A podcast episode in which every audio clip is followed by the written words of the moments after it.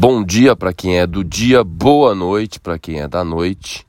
A lua nesse momento navegando nos graus finais de Touro e vai ingressar em Gêmeos às 20 horas e 13 minutos e ficará um longo período no estado desconectado que a gente chama de lua vazia no curso para os astrólogos tradicionais a partir das 10 horas e 2 minutos da manhã e na astrologia moderna a partir das 16 horas e 2 minutos, em que a Lua não faz aspectos com outros planetas e a Lua vai entrar em Gêmeos pedindo movimento.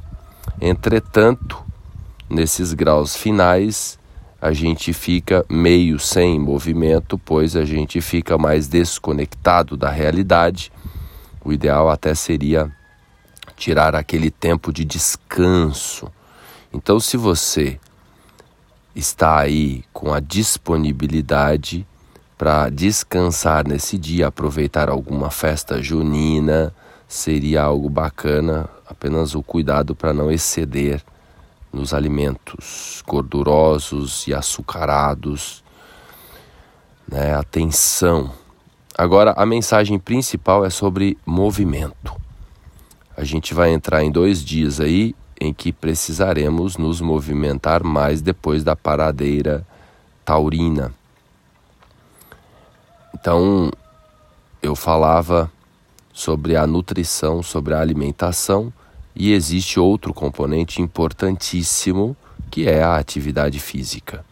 A gente precisa se mexer mais por conta de pandemia e dos hábitos humanos dos últimos tempos, a gente cada vez mais passou a ter uma vida mais sedentária. Pelo menos uma caminhada seria recomendável.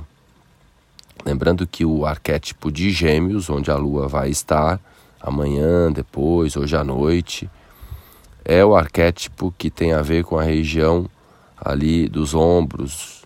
Né? O Sol está em Câncer que tem a ver com o peito. Então seria interessante a gente abrir mais o peito, nem que seja um movimento assim de né, alongamento, abrindo os braços, né, expandindo o peito, respirando profundamente, se movimentar, mexer o corpo.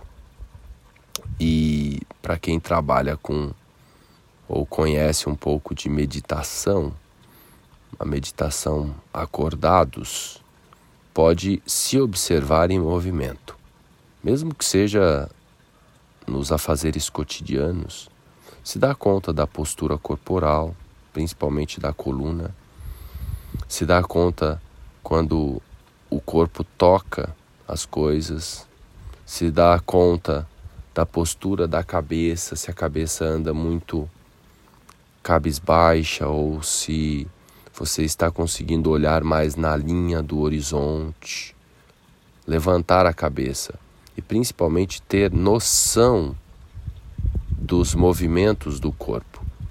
Se for uma atividade física de caminhada ou musculação, estar mais em conexão com os movimentos do corpo, prestar mais atenção em si, em cena pois muitas vezes a gente está fazendo atividade física e com fone de ouvido, ouvindo a música ou prestando atenção nas outras pessoas que estão ali praticando a atividade e a gente não se observa.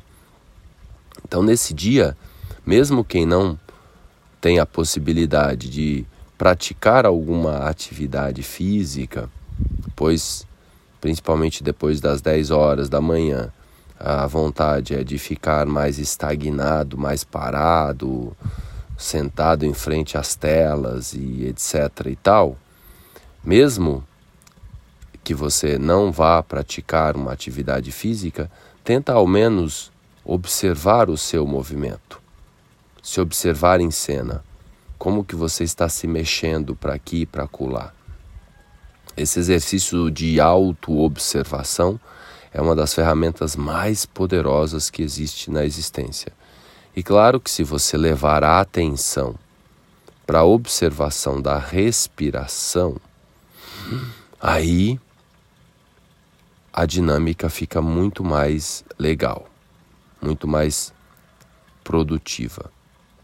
Melhora a circulação, melhora também a nutrição, porque se a gente está prestando atenção na respiração, se a gente está prestando atenção na gente, a gente se conecta melhor com as coisas, a gente se torna uma presença maior.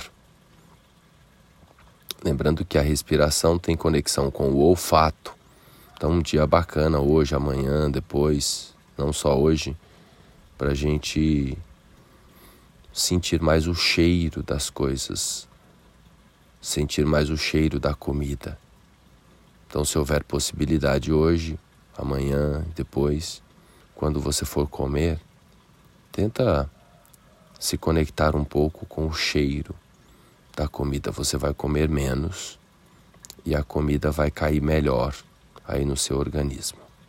Esse também é um movimento bacana você prestar atenção em você, sentindo o cheiro das coisas.